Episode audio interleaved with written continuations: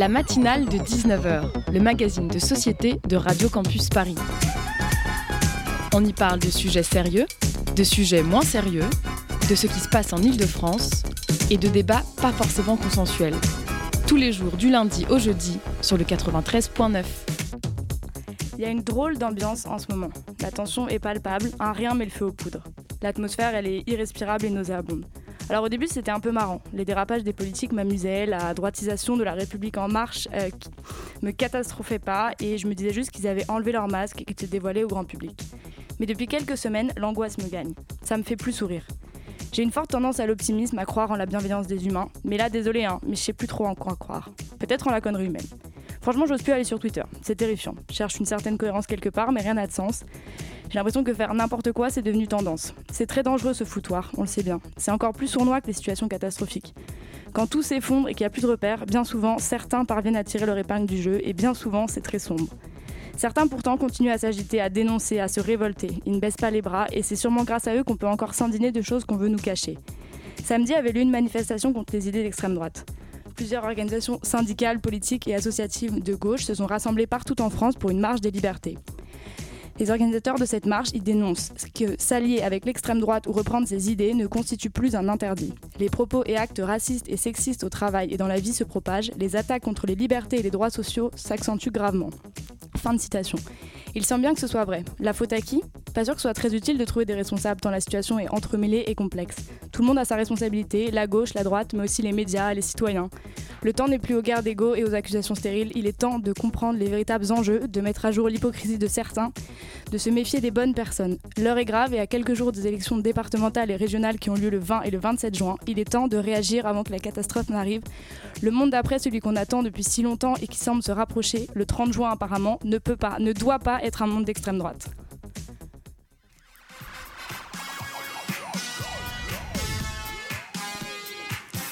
Au sommaire de cette émission, alors on parle de tout à fait autre chose, puisqu'on parle de l'Euro de football en compagnie de Victor Estrangin et de Fayad Mouji, tous deux journalistes pour les réservistes. Dans le Zoom de la rédaction, nous irons à la rencontre de l'association Fusion, qui organise un festival de hip-hop. Armelle Mahé, fondatrice de l'ASSO, sera avec nous pour en parler. Et Alessa viendra supprimer ce super programme avec sa chronique. Bonne soirée à l'écoute de Radio Campus Paris.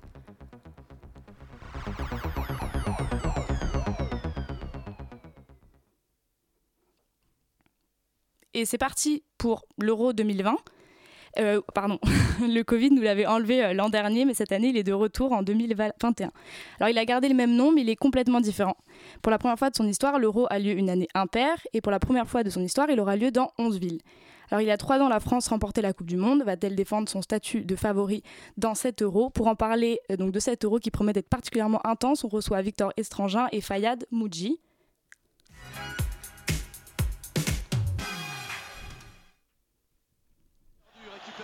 Mouji. Allez, il va déborder en Pires, ouais. Il y a du monde, il y a du monde, il y a égard. Ah oui, L'équipe de France est championne d'Europe. L'équipe de France est championne d'Europe grâce à Pires et très sur ce coup-là, mais aussi grâce à Wilton. Et c'est fabuleux. Alors bonsoir Victor Estrangin, bonsoir Fayad Mouji. Bonsoir. Merci d'être avec nous euh, ce soir. Vous êtes tous deux journalistes au réservistes, donc c'est une émission de football en live sur les réseaux sociaux qui a été créée il y a trois ans. Et bonsoir Samuel qui va m'accompagner pendant cette émission. Bonsoir Chloé. Alors on a, attendu, on a entendu pardon, la victoire de la France face à l'Italie en 2000. C'était le doublé gagnant, Coupe du Monde Euro à la suite. Est-ce que c'est possible cette année? Bah, En tout cas, ce qu'on peut dire, c'est que c'est l'objectif. C'est l'objectif qui est clairement assumé par, euh, par l'équipe de France et, aussi par les, supporters de l'équipe de France qui, qui, on peut le dire, s'y voient déjà.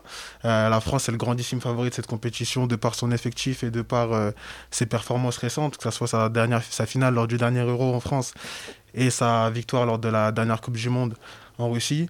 Et puis on peut ajouter que le retour d'un joueur euh, comme Karim Benzema, qui fait partie des tout meilleurs attaquants du monde, a un peu amplifié ce phénomène, ce phénomène de, de favori pour l'équipe de France.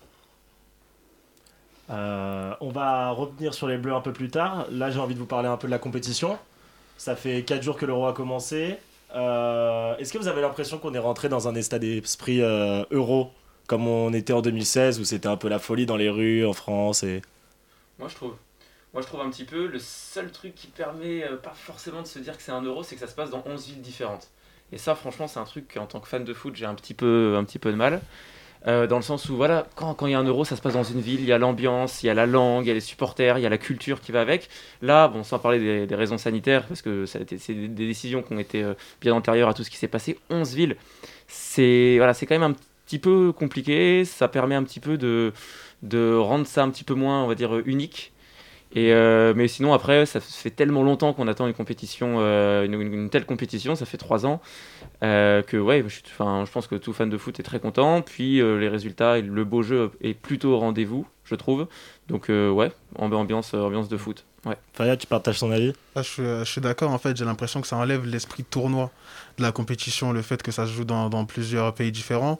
Après, j'ai envie aussi de donner, les, comment dire, de laisser pardon, la chance aux, produits dans la mesure où euh, on va pas non plus ressortir le fameux discours du c'était mis avant, on va laisser euh, cette compétition se dérouler. Et puis peut-être qu'avec du temps, on s'y habituera et puis on y, on y verra aussi les, les bons côtés. Donc, euh, à l'instant T, je partage son avis, mais j'ai envie de laisser la chance aux produits, comme on dit. Ok. Bah, je voulais rebondir justement sur ces 11 pays. On a un euro qui se déroule en 2021. 11 pays pour accueillir la compétition. Des matchs où la France va jouer en Allemagne, puis en Hongrie 4 jours après. Les troisièmes de poule qui peuvent être repêchés pour passer en huitième de finale.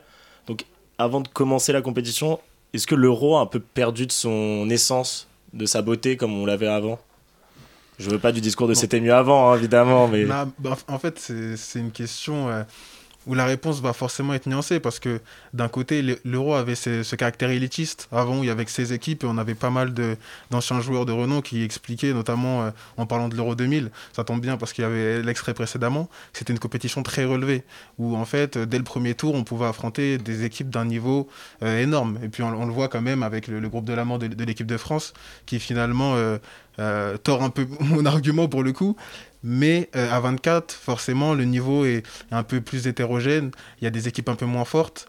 Euh, d'un autre côté, c'est aussi positif de pouvoir euh, permettre, voilà, de, mm. de, permettre à des pays plus modestes d'arriver à ce niveau-là. Et ça leur permettra peut-être sur la durée, finalement, de, de, se développer. Et c'était d'ailleurs le but recherché par Michel Placini avec cette réforme-là.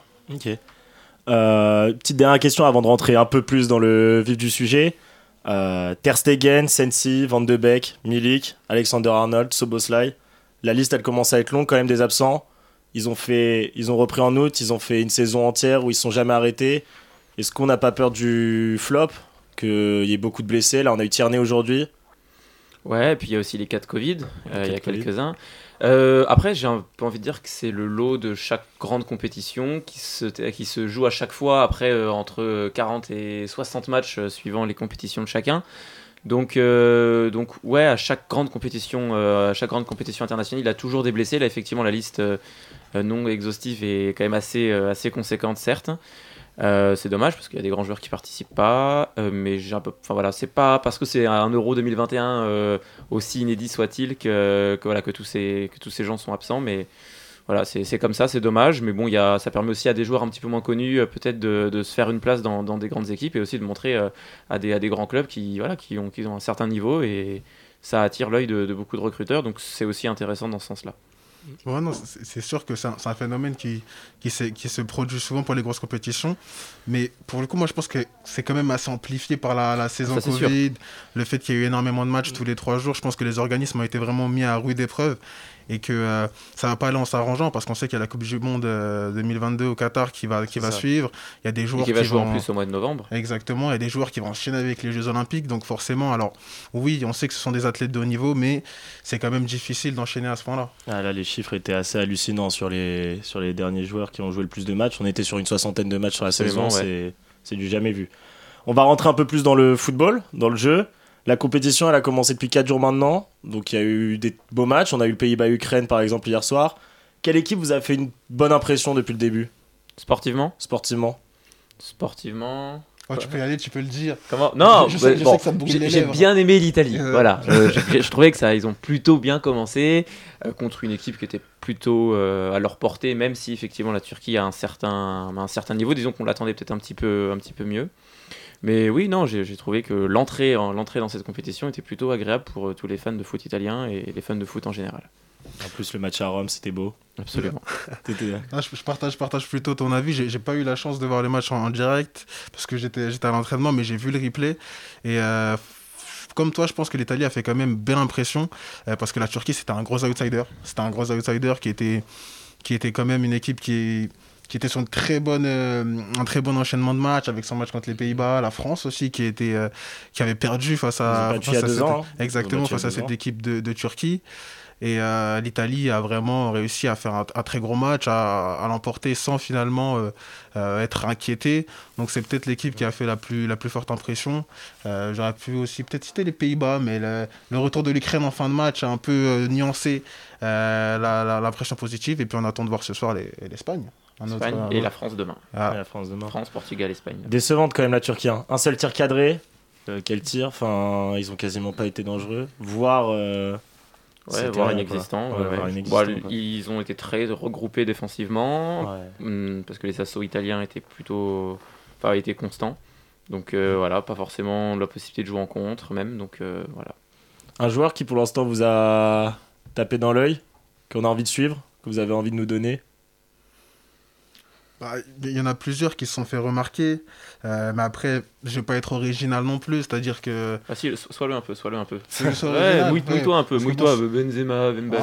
Ah, il a pas encore joué, il a pas encore joué. pour, l'instant, le joueur qui m'a fait la plus forte impression, bah, c'est un joueur qui est connu de, Victor, le meilleur joueur du championnat d'Italie, c'est Lukaku qui a inscrit un doublé pour son premier match avec la avec l'équipe de mm. Belgique. Mais après, pour aller vers les joueurs un peu moins connus, on pourrait parler de Patrick Schick, qui cet après-midi euh, s'est illustré avec un but absolument euh, stratosphérique, phénoménal Enfin, j'ai du mal au niveau des adjectifs parce que c'est ce qu'il a fait, c'est fou, quoi. Une frappe de, de 60 mètres. Tu peux utiliser transalpin comme adjectif. Il, il, s'est quand même pas mal façonné. Tu veux à l'Italie, c'est Non, bah, ah, il, est, connu en partie pour. Euh, mais, cet après-midi, je crois que c'était la Slovaquie qui jouait, pas l'Italie. Non, mais ce, ce, talent inné qu'il a, il l'a vraiment acquis du côté de la Sampdoria. Donc je.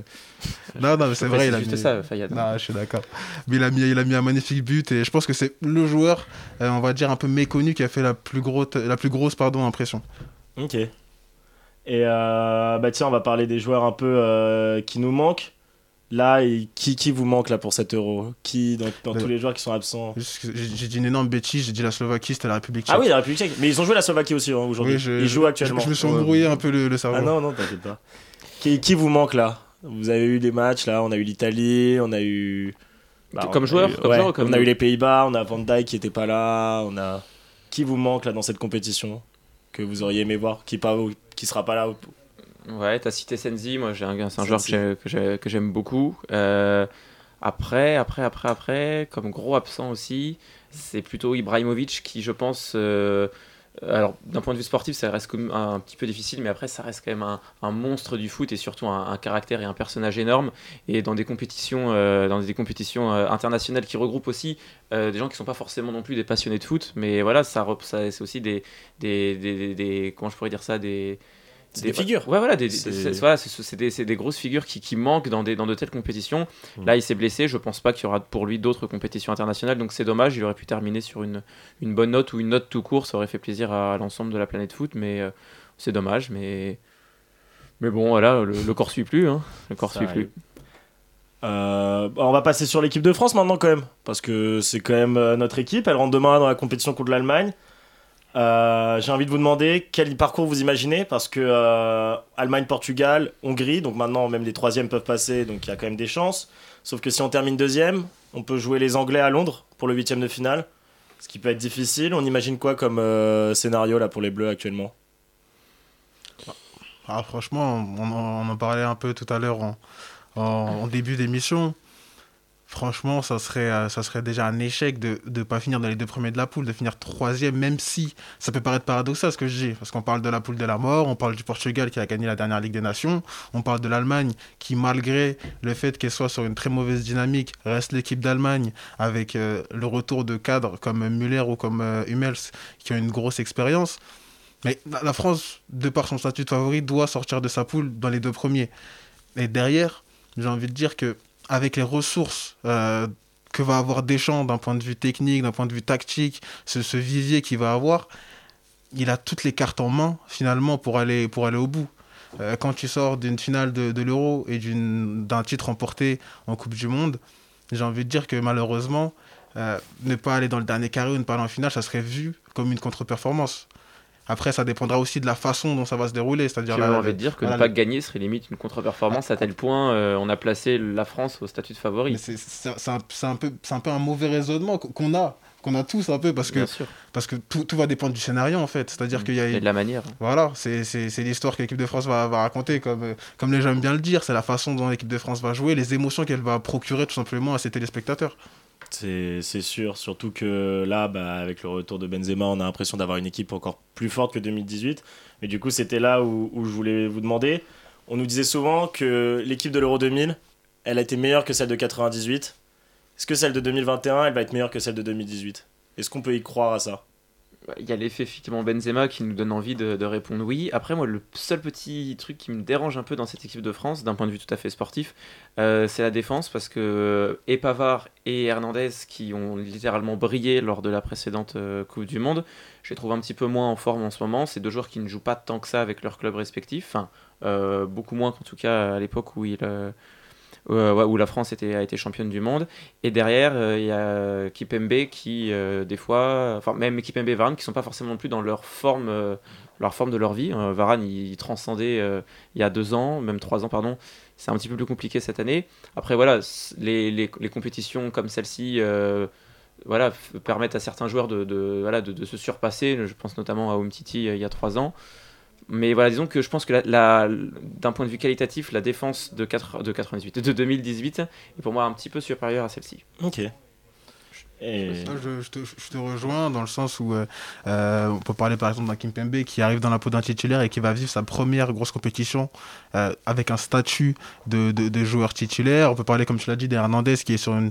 une même s'il il a, fait une, il a fait une saison qui a été intéressante, si on prend ce qu'il a fait depuis 2018, bah, c'est quelque chose. un poste qui est différent de, celui qu'il évolue aujourd'hui. Il, jouait, il jouait beaucoup dans l'axe, il y a eu pas mal de blessures entre temps, même s'il semble revenir à un niveau, à un niveau très intéressant j'ai envie de dire qu'à ce niveau-là, c'est le point d'interrogation, c'est, peut-être ce joueur-là, et puis le milieu de terrain, Rabiot ou Tolisso, qui euh, offre moins de garanties à l'instant T que les autres titulaires.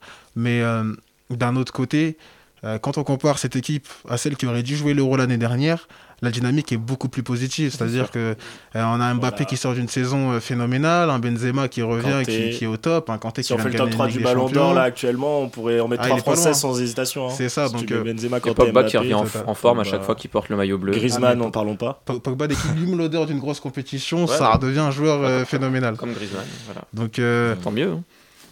Donc voilà, y a, sur le papier, ça apparaît comme une équipe oui, qui peut être plus forte que, que 2018. Maintenant, il euh, n'y a que la vérité du terrain finalement qui nous donnera la réponse. On découvrira ça demain. Il nous reste un peu de temps, on va passer aux pronos. Vos petits pronos pour la compétition. Alors selon vous, euh, à part la France, quelle équipe va aller au bout? Ah, Moi je pensais au Danemark, j'aime bien les surprises. Danemark Je pense, j'aime bien les surprises et un petit peu à l'image. Ah bah voilà, c'est ce que j'allais dire avec ce qui s'est passé, avec euh, du coup la perte du, du, meilleur joueur de, de, cette équipe et aussi le fait que cette équipe soit un petit peu chamboulée euh, parce qu'il s'est passé. Euh, il y a quand même un joueur qui a failli mourir en direct sur le terrain. C'est un petit peu un petit, un petit, peu traumatisant, à l'image aussi de, Simon Kier qui a dû sortir parce que voilà, c'est un de ses meilleurs amis, on sait que c'est compliqué. Euh, mais en tout cas, d'un point de vue sportif, je, une surprise danoise aurait été pas exclure selon moi. C'est ils ont une excellente défense, je trouve une excellente défense. un milieu de terrain aussi quand même plutôt compétent avec euh, Delaney, Holberg et, Eriksen. Donc c'est la seule euh, devant où ça pêche un petit peu. Mais c'est une équipe qui pour moi aurait pu créer la, surprise hein, à l'image de 92 où ils n'étaient pas du tout attendus et ils n'étaient même pas qualifiés et ils ont été repêchés euh, par une, on va dire une erreur historique. Enfin qui, tient plutôt à la politique historique pardon et ils l'ont gagné contre toute attente c'est une année particulière cette année, donc euh, voilà, pourquoi pas une surprise aussi. Je voilà, j'avais envie de tenter un petit pronom un peu original, mais sinon, si on est un peu plus, on va dire sérieux, l'Italie est un concurrent, même si c'est une équipe qui est en pleine reconstruction. L'Angleterre est une belle équipe aussi, donc je sais pas, on verra bien. Euh, personnellement, en dehors des euh, outsiders déclarés, que sont, enfin même des favoris, on va dire que sont la Belgique, l'Angleterre, le Portugal. Moi, je vois, comme toi l'Italie comme un très bel outsider. Euh, parce que c'est vraiment une équipe euh, qui, pratique un jeu très intéressant avec Mancini, il y a énormément de milieux de terrain de, grande qualité, on l'a vu en vendredi, même en l'absence de Marco Verratti, euh, ils ont réussi à être, à être très intéressants et très, est très fiable dans cette zone du terrain. sera de retour pour le prochain match. Exactement, ça sera une énorme plus-value. Euh, je vois aussi l'équipe d'Allemagne parce que c'est une équipe qui est sur une dynamique très mauvaise, très compliquée. Euh, mais il y a des joueurs qui sortent d'une très grosse saison, à l'image d'un Gundogan qui est dans la forme de sa vie, euh, de, de Kimmich, de Goretzka, il y a de, Tony Kroos, il y a le retour de Thomas Müller. Euh, et de Matthew Mels, deux cadres qui vont apporter une expérience dont, dont l'équipe avait énormément besoin. Et on peut aussi parler d'un joueur en forme d'un Rudiger que j'ai oublié. Donc, hmm. moi, je, je, pense que l'équipe d'Allemagne, il faut mais t'as cité aucun attaquant. Avertz, hein. Il y a Avertz, c'est vrai. T'as Avertz en neuf, t'as Werner. Enfin, en tout, en tout, cas, je pense qu'il va, il va y avoir des solutions pour Joachim Löw et que c'est une équipe qu'il ne faut pas négliger euh, dans cette compétition. Et on va reparler de tout ça juste après une petite pause musicale. Écris mon nom en bleu, écris mon nom en bleu. Note-le, écris mon nom en bleu, écris mon nom en bleu, écris mon nom en bleu. Note-le, écris mon nom en bleu. 1. Défendre les lignes et les frères d'armes. Et si ça peut le faire, ça peut faire date. Ça vient des campagnes et des quartiers, personne va s'écarter, le camp sera gardé. Chaque blase est lourd de sens. Ces jours de chance mélange meilleur d'un goût d'ailleurs et d'un goût de France. Millions de supporters quand je pose.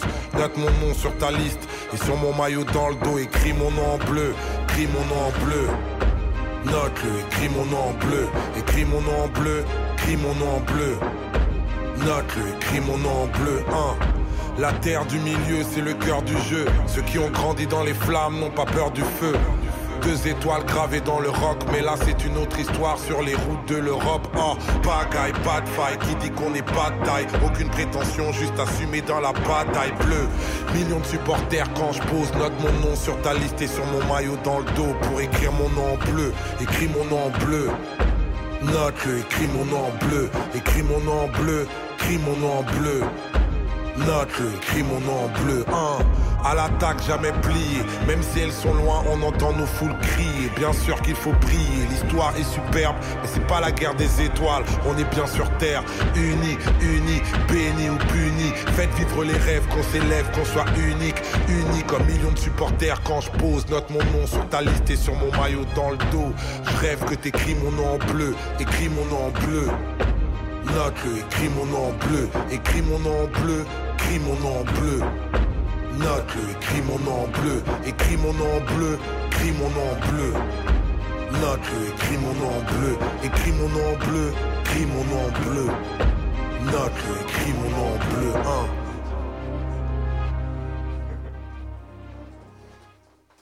Et c'était Écris mon nom en bleu de Youssoufa.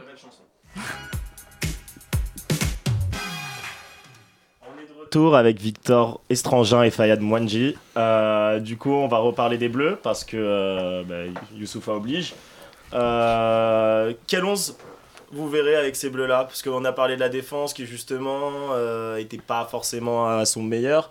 Est-ce que vous auriez envie de tenter des trucs? Genre, si vous étiez à la place de Deschamps, qui vous metteriez dans ce 11 Parce qu'on a vu Hernandez qui pouvait jouer dans l'axe, qui a fait des super performances en Ligue des Champions, par exemple, contre le PSG. On a vu Koundé, que Deschamps a dit qu'il pouvait prendre à droite et qui pouvait faire jouer aussi dans l'axe. Enfin, qu'est-ce que vous imagineriez vous? Bah, Personnellement, euh, je trouve que déjà son 4-4 de losange, je trouve que c'est une idée intéressante parce que ça permet de donner une liberté euh, totale au trio offensif Mbappé, Griezmann, Benzema et quand on connaît leur complémentarité, bah, c'est pas c'est pas une idée qui qui est folle de, de, leur donner cette liberté parce que ça peut ça peut vraiment marcher. Euh, derrière dans le milieu de terrain on a vu sur les matchs de préparation que le milieu le milieu préférentiel de Deschamps c'était Pogba euh, et Kanté qu'on avait notamment vu contre le, Portugal euh, récemment en, Ligue des Nations. Personnellement j'opterais plus pour Tolisso qui malgré le fait qu'il sorte d'une période assez compliquée il a très peu joué avec le Bayern Munich on sait que c'est un joueur qui est fiable. C'est un joueur qui en équipe de France a toujours montré des, des, très belles copies. On se rappelle euh, en Coupe du Monde de son match contre l'Uruguay, un poste totalement inhabituel de milieu gauche où il avait fait plus que le, que le boulot je pense que dans un rôle de 6, il pourrait permettre de libérer Kanté et Pogba dans, des rôles de, de, relayeurs. Ça pourrait être intéressant en termes d'animation. Et défensivement, je tenterais aussi quelque chose parce que je trouve que là où le bas blesse du côté des Bleus, sur les matchs de préparation, euh, tout du moins, c'est au niveau des latéraux. Parce que quand on joue dans un losange, il faut des latéraux très offensifs qui peuvent un peu animer tout le couloir. Et c'est pas la qualité première de Benjamin Pavard et de Théo Hernandez, euh, Théo Hernandez, Lucas Hernandez, ah, c'est la qualité de Théo. c'est ce qu'on appelle un lapsus révélateur, justement. Et pour le coup, vu que Théo n'est pas dans la liste, sur ce qu'on a vu, notamment lors des matchs de préparation, sa qualité de centre, etc., le, enfin, le profil de Lucas Digne, moi, je, pense que ça pourrait être une idée intéressante de voir Lucas Digne à gauche et de réaccepter Hernandez, mm. même si ça serait très dur pour, pour Prenel Kimpembe. Ah, j'ai un problème avec Lucas Hernandez. je pense que je veux vraiment le voir. j'ai vraiment, envie, j'ai vraiment envie de le voir en équipe de France, Théo Hernandez. Et du coup, de, de, réaxer, euh, de Lucas Hernandez, je vais y arriver. Et, euh, et à droite, bon, Pavard est en place. Kounda a été testé, mais je pense que c'est quand même un peu tôt pour le lancer à ce niveau-là. Et euh, Léo Dubois, je ne suis pas fan non plus du, non, du profil. Il fallait, 26 joueurs, c'est pour ça que Léo Dubois a été pris. J'avais pas jusque-là. Je... Bah, moi, je vais jusque-là. Victor, tu avais l'air réticent sur euh, Tolisso euh, moi, Tolisso, bah, en fait, il, sort quand même d'une saison très compliquée et je trouve que Rabiot a un volume de jeu un petit peu plus important. C'est un avis personnel qui n'est pas partagé par beaucoup, enfin qui n'est pas partagé par par Fayad et par d'autres d'autres euh, observateurs du football. Moi, voilà, j'ai un, petit, une petite préférence pour Rabiot, Deschamps aussi. Et euh, non, mon 11, euh, je, rejoins totalement Fayad sur, sur le fait qu'il faut réaxer Hernandez et, laisser Digne, qui a une, qualité de centre importante. À droite, pareil, pareil Pavard, c'est un peu compliqué, mais on a tellement peu de joueurs à droite que pour moi, Léo Dubois n'a pas sa place et c'est encore un peu tôt pour pour Jules Koundé. Euh, voilà. Peut-être tenter un Mike Maignan, vu que maintenant c'est un nouveau joueur du, championnat italien, à la place de Hugo Lloris, ça pourrait être intéressant. Et euh, non, non, si on reste sérieux, effectivement, Lloris a. a c'est le capitaine, et puis devant, non, non, euh, je pense que, je pense que c'est très difficile de mettre enfin, d'autres joueurs que, que Griezmann, Griezmann, Mbappé et Benzema. Quoi. Mais ouais, moi j'ai une petite préférence pour Rabiot quand même. Ok. Bah, du coup, je voulais revenir sur ces petits duel un peu que vous avez donné, Tolisso Rabio, Hernandez Digne, même Benzema Giroud, même si on connaît le talent de l'un quand même. Qui, quel joueur au fil de la compétition Parce que quand on arrive en 2018, l'attaque de base c'est Dembélé, euh, Mbappé, Griezmann, et au bout du premier match, on se rend compte que Giroud il vient dans le 11 et qu'il sort plus du 11. Quel joueur comme ça peut, euh, au bout de un ou deux matchs, se faufiler dans le 11 et ne plus en sortir Mais c'est très intéressant ce que tu dis parce que c'est un peu un classique de Deschamps. C'est-à-dire qu'en 2016 aussi, on a une formule euh, totalement différente sur les matchs de poule et finalement, euh, où ça joue en 4-3-3, et finalement on arrive à, en Irlande, enfin, au match pardon, à Lyon contre l'Irlande, à la mi-temps, on est mené au score, et là, ben, chamboule tout, on passe en 4-4-2 avec Griezmann derrière Giroud, et finalement c'est la formule qui va au bout. Pareil en 2018, où lors du second match contre le Pérou, on repasse sur un 4-4-2 où on réintègre euh, juste, euh, justement euh, Giroud en pointe. Voilà, on met Matuidi à gauche et Mbappé à droite. Et les deux latéraux et Pavard et Hernandez qui n'étaient pas titulaires. Qui, ont, commencé à être titulaires pour la première fois de leur carrière respective en, en Euro, enfin en, Coupe du Monde, France, directement à la Coupe du Monde. Totalement. Mm. Donc, donc personnellement, je pense que c'est dur à pronostiquer, mais ça ne m'étonnerait pas du tout que l'équipe qui commence l'euro ne soit pas celle qui le, qui le finisse. Il y a forcément des réajustements qui vont avoir lieu, et je pense que oui, ils auront lieu à ce niveau-là. Moi, ça ne m'étonnerait pas que Koundé prenne la place de Pavard, parce que je, je sens que Deschamps a une, une, idée derrière la tête. Euh, le faire venir, le faire jouer directement latéral, je pense qu'il y a une idée qui a, qui a, germé en lui, et que euh, Koundé, si à l'entraînement, bien sûr... Euh, il, est, il, fait, le travail entre parenthèses, il sera pas loin de, de pouvoir euh, concurrencer, euh, concurrencer Pavard. Après, la seule petite différence qui, par rapport aux deux autres grosses compétitions euh, précédentes, c'est que les poules d'équipe de l'équipe de France étaient quand même extrêmement simples, comparé après à la phase de poule où tout, tout, tout, est plus compliqué et où chaque erreur est, est tout de suite punie.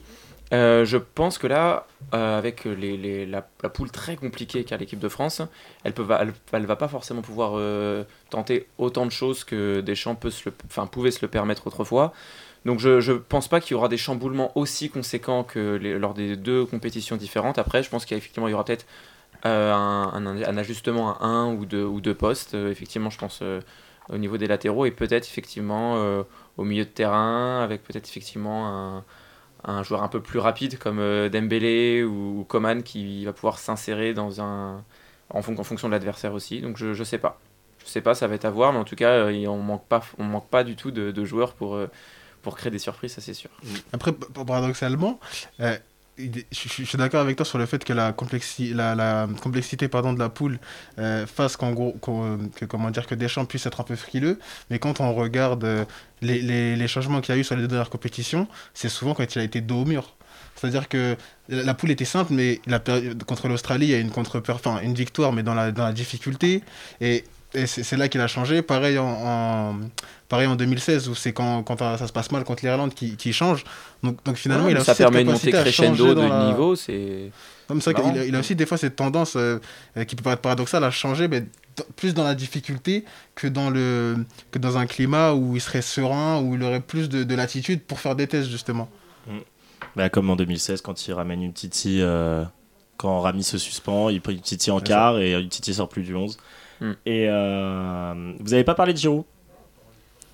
Parce que c'est vrai que sur son dernier match, bon, Benzema sort sur blessure. On ne sait pas si Benzema sera à 100%.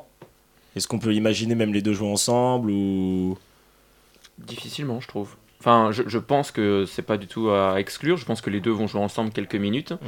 Mais euh, disons que la complémentarité euh, de l'un ou l'autre avec euh, Griezmann et Mbappé semble plus évidente de point de vue de leur, enfin, d'un point de vue de leur profil, même s'ils ont des profils très différents. Mmh. Benzema décroche beaucoup plus, alors que Giroud est vraiment un joueur de surface. Mais je, je pense que oui, avoir Giroud et Benzema en pointe avec un Griezmann derrière, c'est pas non plus vraiment moche. Donc c'est même, même, ça peut même être, être, intéressant. Mais bon, ça manquera peut-être un petit peu de rapidité. Donc euh, je pense que j'arrive pas à les voir plus d'une mi-temps tous les deux, ça c'est sûr, ensemble. Je pense qu'il y aura des fins de match où euh, ils vont jouer quelques minutes tous les deux. Mais euh, disons que ça paraît plus évident d'imaginer voilà, des, automatismes avec, avec Mbappé, Griezmann, Benzema ou Giroud pas trop les deux. Totalement d'accord. Je pense pas qu'il pourra être euh, vraiment titulaire euh, euh, sur des matchs de l'Euro, à part si l'équipe de France arrive à s'imposer sur les deux premiers matchs et que le dernier est un peu joué, entre parenthèses, par les, par les coiffeurs. Mais c'est l'expression en fait qui est donnée pour les remplaçants. c'est l'expression. On peut plutôt dire que Deschamps va peut-être faire un turnover pour, mmh, préserver, pour préserver les, les, exact, son équipe. Exactement. Mais voilà, malheureusement, le retour de Benzema l'a un peu condamné. Parce que c'est quasiment impossible de voir Benzema, Giroud, plus Mbappé, plus Griezmann. Ça donnerait une équipe beaucoup trop déséquilibrée et pas forcément un assemblage de, de profils qui donnerait, euh, qui donnerait une animation complémentaire. Mmh. Euh, on va conclure avec euh, une petite note un peu sympa. Est-ce que vous pouvez, allez-y, vous vous lâchez Pour vous, ça va être qui la révélation de cet euro Le joueur à suivre Celui qui est votre pépite Vendez-nous du rêve. Allez, lâche-toi, Fayette. Ah, Parce que je sens qu'il y a d'un côté il y a de l'italien, il y a non, non, non, non, non, non. Et moi, je Barella pourtant fait un beau match. Euh... Ah bon, Barella c'est pas forcément une surprise si euh... là tu vu le, joueur de l'Euro qui sera le meilleur ou qui sera la surprise? Une révélation? Révélation, une révélation, une révélation. Enfin, moi par exemple là, je, vois, je, vois, en 2016, je vois Robson Cano pour les Pays de Galles qui. Ah ouais. voilà, c'est vrai, absolument. Ouais. J'en aurai peut-être deux. Euh, il y en a un qui s'est illustré hier avec l'Angleterre, c'est Calvin Phillips joueur de Leeds qui a à peine deux saisons joué en Championship, ce qui est la, la Ligue 2 anglaise, pour un peu faire un comparatif avec, euh, avec la France. Euh, qui aujourd'hui débute titulaire à un match euh, de l'Euro, qui fait un match absolument monstrueux dans, dans notre jeu, qui, qui, qui ponctue magnifiquement avec une passe décisive. C'est le joueur anglais qui a bien joué d'ailleurs. Oui, c'est ça. terrain Modric, euh, Brozovic, Kovacic. Il, avait des clients en face, quoi. C'était pas, c'était pas le milieu de terrain de Roy Malmaison avec tout le respect que j'ai pour Roy Malmaison. Donc, non, le match qu'il a fait, franchement, c'est une grosse, grosse performance. Ça passe, ça passe décisif pour Sterling. franchement, je, je, je conseille à tous les gens qui aiment le foot et même ceux qui n'aiment pas le foot d'aller la voir parce que ça vaut le détour. Et euh, c'est vraiment un très très beau joueur de football. Et pour, euh, pour parler d'un joueur un peu plus connu, pour faire plaisir à mon ami Victor, euh, on va parler d'un Italien. Barella, bon, il est assez connu. Moi, j'avais parlé de Manuel Locatelli. Je connais un petit peu. Hein. Ah, encore heureux. un milieu de terrain de, de Sassuolo, qui est d'ailleurs courtisé apparemment par le Paris Saint-Germain. un très très bon joueur, avec une très belle qualité de passe et une grosse intelligence de jeu. Donc pour ceux qui avec le retour de Verratti, il jouera peut-être un petit peu moins. Il jouera peut-être un petit peu moins. Donc allez-y vite. Dès qu'il y a le prochain match de l'Italie, si vous voyez le Catelli titulaire, profitez-en parce que ça arrivera peut-être pas prochainement. Et Victor, en 10 secondes, ton joueur en 10 secondes, mais ça va pas être un jeune, mais euh, je pense que ça va être euh, Simon Kerr. Il fallait que je le place quand même. Qui est un joueur exceptionnel et qui. Euh, un homme exceptionnel. Un homme, un homme exceptionnel aussi. Et voilà. Son expérience et son talent fera, fera, fera, le reste. Et avec un très bel actier. merci beaucoup, beaucoup. Merci merci, merci beaucoup, merci à vous. Étranger, je sens que vous auriez pu en parler encore pendant des heures et des heures. Mais bon, c'est la dure loi de la radio. Nous, la matinale de 19h, ça continue après ça.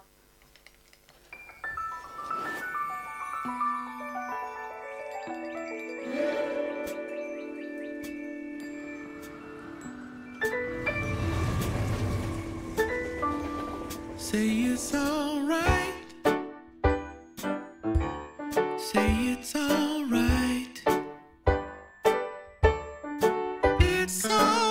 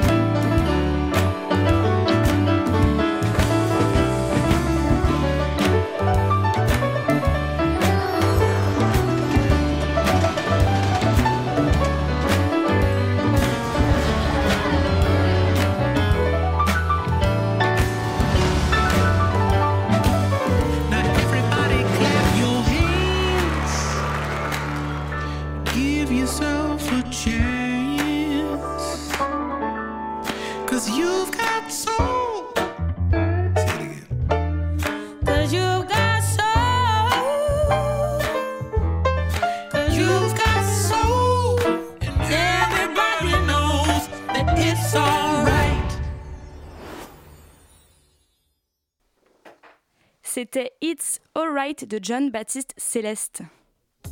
Le Zoom, dans la matinale de 19h.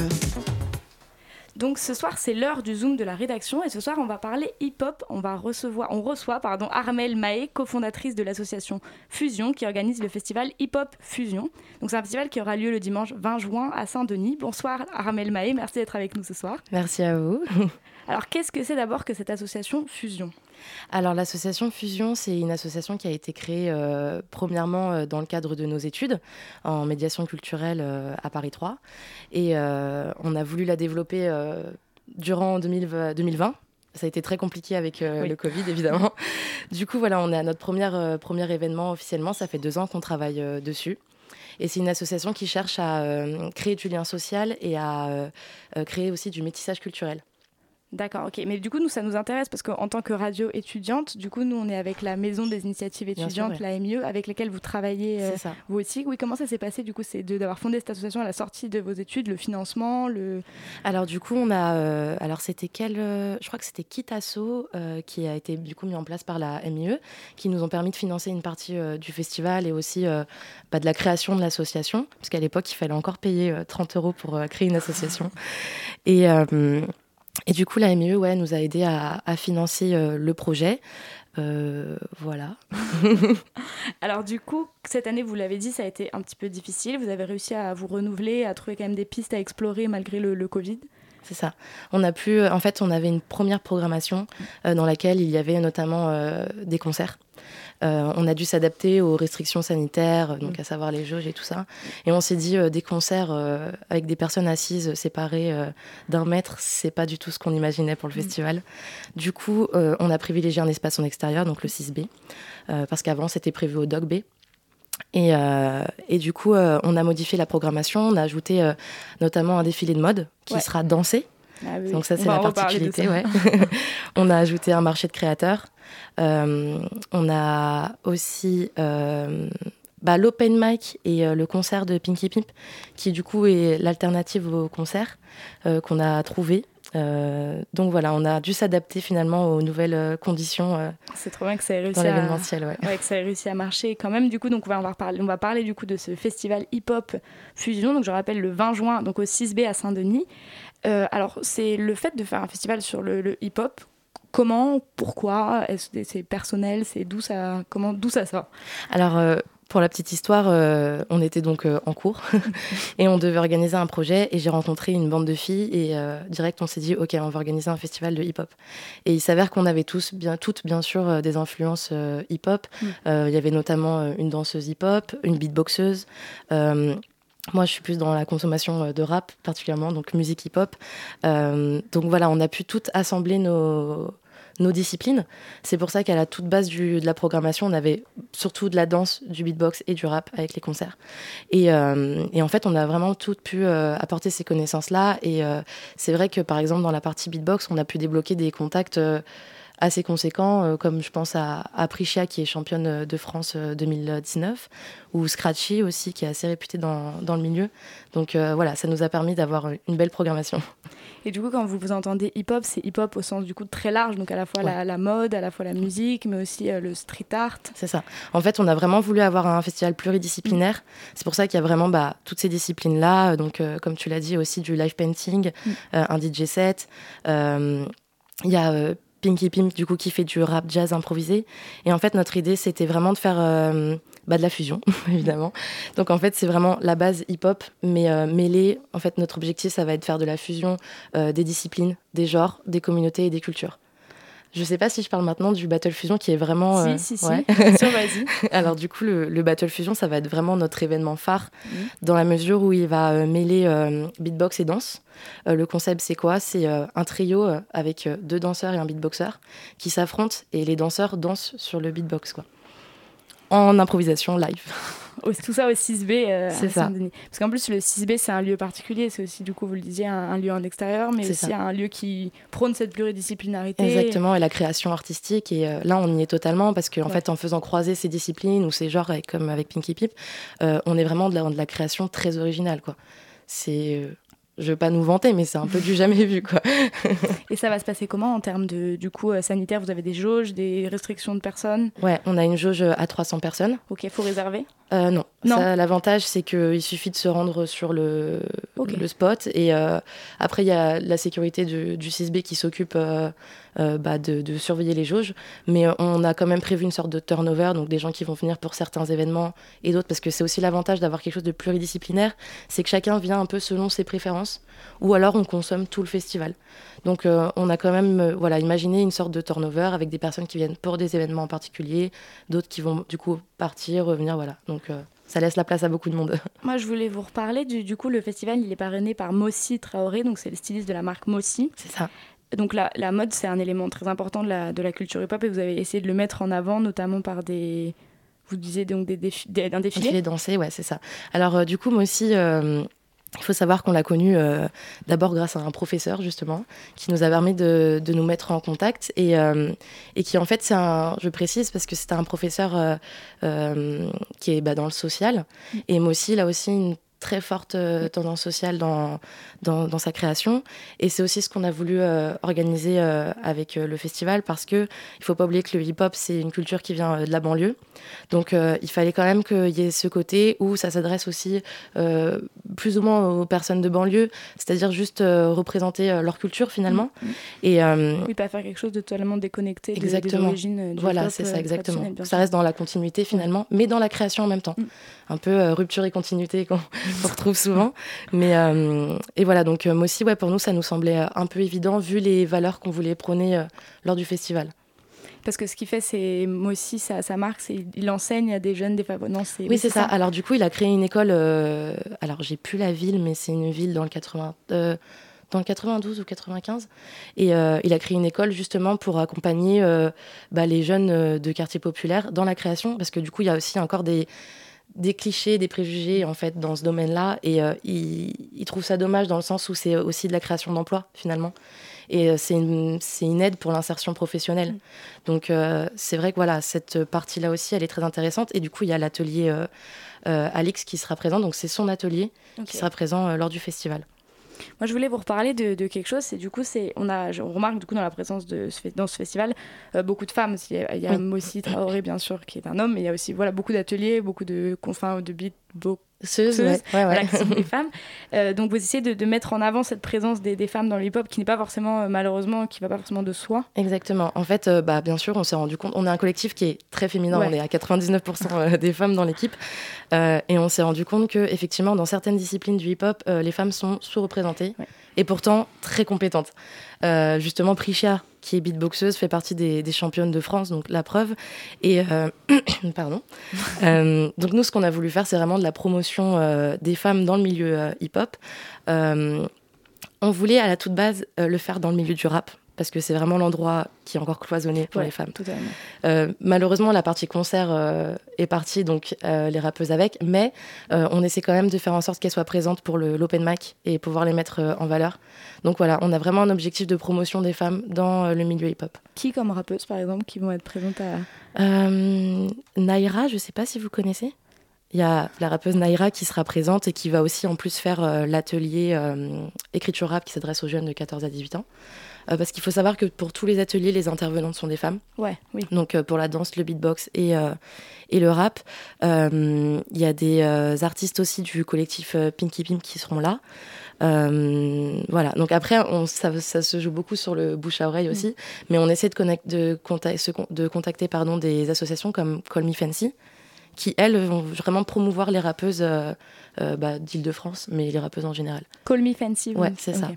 Et est-ce que... Ou Madame Rap aussi. Et rapidement, est-ce que vous avez un des, des, ce festival, vous voulez le refaire l'année prochaine ou le ouais. développer sûrement donc plus avec des concerts euh, Ouais, carrément. On aimerait bien avoir une édition chaque année. Et vous avez d'autres d'autres projets. Donc je sais que vous avez aussi le Nucal Fusion. Ouais, ouais de Nucal Fusion, du coup, c'est. Alors, du coup, comme on l'a dit dans notre objet, euh, d'objet d'association, c'est le métissage culturel. Donc, on, reste assez ouvert sur la diffusion de, des cultures. Et il s'avère que Théanie, qui est la cofondatrice avec moi, euh, va retourner vivre en Nouvelle-Calédonie. Et euh, elle avait vraiment envie de développer l'association là-bas parce qu'il y a aussi énormément de problématiques au niveau de la culture. Donc, ce qu'on a décidé de faire, c'est une passerelle artistique et culturelle entre la Nouvelle-Calédonie et l'île de France. Et l'objectif, ce serait d'accompagner euh, les artistes calédoniens ici en Ile-de-France, mais en plus de leur permettre de transmettre leur culture euh, et de créer des collaborations entre franciliens et calédoniens. Et du coup, après avoir des événements, justement, encore une fois, de, fusion euh, culturelle. Eh ben, merci beaucoup, c'est déjà fini, c'est terrible, vraiment, ça passe vraiment trop vite. Mais je rappelle, donc le dimanche 20 juin au 6B à Saint-Denis, donc c'est le Hip Hop Fusion Festival, donc créé par l'association Fusion. Merci beaucoup. Et alors, nous, on continue avec la chronique d'Alessa. Donc Alessa, tu vas nous parler de l'exposition euh, sur Simone Veil que tu es allée voir. Oui, c'est ça, exactement. Bonsoir Chloé, bonsoir à tous, bonsoir à toutes. Et oui, je suis là ce soir pour vous dire qu'il faut se rendre à l'exposition Nous vous aimons, Madame, un hommage rendu à Simone Veil. Et donc euh, pourquoi? Eh bien, c'est l'occasion d'apprendre à connaître une femme politique française dont la vie ne ressemble en rien à une autre en puisant dans les fonds des archives nationales du mémorial de la Shoah, du Parlement européen, mais aussi dans les archives personnelles du couple Veil, les commissaires Constance de Golemin et Olivier Rosenberg ont mis près de trois ans pour assembler les 500 pièces de l'exposition. Toute la vie de Simone Veil y est retracée. Sans aller dans les détails de sa biographie, je vais vous la présenter. Simone Veil, née sous le nom de Jacob en 1927 à Nice, eut une enfance heureuse auprès de ses parents et de ses frères et sœurs. Mais en mars 1944, après avoir subi de nombreuses discriminations antisémites, la famille Jacob est arrêtée, séparée et déportée dans les camps de concentration et d'extermination. Seules Simone et sa sœur Madeleine survivent. Malgré les millions de morts, la France reste silencieuse et Simone Jacob décide de réaliser son souhait de devenir avocate. Diplômée, elle se marie à Antoine Veil, un camarade de Sciences Po, et met sa carrière entre parenthèses. Cependant, de 1957 à 1964, elle s'oriente dans l'administration pénitentiaire et œuvre à l'amélioration des conditions de vie des détenus. Commence alors une carrière de magistrate militante qui lui permettra de se spécialiser petit à petit dans le droit de la famille et de devenir la première femme secrétaire du, du Conseil supérieur de la magistrature, entre autres fonctions. C'est en mai 1974 que Simone Veil est appelée par Jacques Chirac pour devenir ministre de la Santé, devenant ainsi la première femme ministre de la Ve République. C'est là qu'elle se consacre à la loi pour la dépénalisation de l'avortement, votée malgré une forte opposition le 17 janvier 1975. Les critiques contre la ministre sont véhémentes, mais toujours courageuse et digne, elle s'engage dans d'autres projets de loi tels que la contraception facilitée, la généralisation de la sécurité sociale, et j'en passe. Aussi ministre d'État de 1993 à 1995 au ministère des Affaires sociales, de la Santé et de la Ville, elle lutte contre les abus sexuels sur mineurs et les violences faites aux femmes, mais aussi contre le sida. De plus, Simone Veil est élue présidente du Parlement européen en juillet 1979. Elle y siège alors 14 années, se consacrant aux droits humains et aux valeurs européennes. Comme on l'apprend dans l'exposition, le choix de l'Europe chez Simone Veil procède au lendemain de la déportation du souci de rompre avec le cycle mortifère des conflits entre nations européennes. À l'exposition, on peut voir des photos du camp d'extermination d'Auschwitz-Birkenau. Un nœud dans la gorge, on essaie de trouver le mot juste pour décrire le visage de Simone Veil sur la photo à taille humaine où elle pose devant le camp en décembre 2004. Debout, sur les rails enneigés, la brume au loin cache presque l'entrée du camp, mais elle est là, le regard fixe sur l'objectif de l'appareil. C'est de, la, de la résilience que je perçois dans son regard. On voit une femme qui, inconnue de tous et traquée la première moitié de sa vie, a eu le courage de parler, de faire face à son passé, qui était aussi celui d'un peuple entier. Olivier Rosenberg a écrit que Simone Veil avait la force de ceux qui ont traversé la mort. Profitant de sa notoriété, elle s'engage dans la construction de la mémoire des victimes du génocide. Elle entre au Conseil constitutionnel en 1998, puis est élue à l'Académie française dix ans plus tard. Elle est non seulement l'auteur de l'autobiographie Une vie, mais aussi une autorité morale admirée et écoutée qui réside désormais au Panthéon. Je repense à Simone Veil, admirative, profondément émue, et avec un sentiment de respect. Au-delà de tout ce qu'elle a accompli, elle incarne l'espoir que les êtres humains soient considérés comme des êtres libres, dotés d'une histoire unique, l'espoir d'une dignité humaine respectée. L'exposition durera jusqu'au 21 août 2021 à l'Hôtel de Ville de Paris. Vous avez encore du temps pour y aller.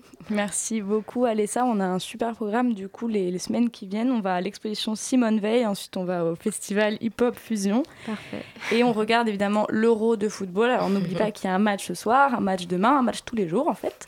Et nous c'est déjà la fin de cette émission. Merci à toute l'équipe de la matinale de ce soir. Donc merci à Samuel, merci à Alessa.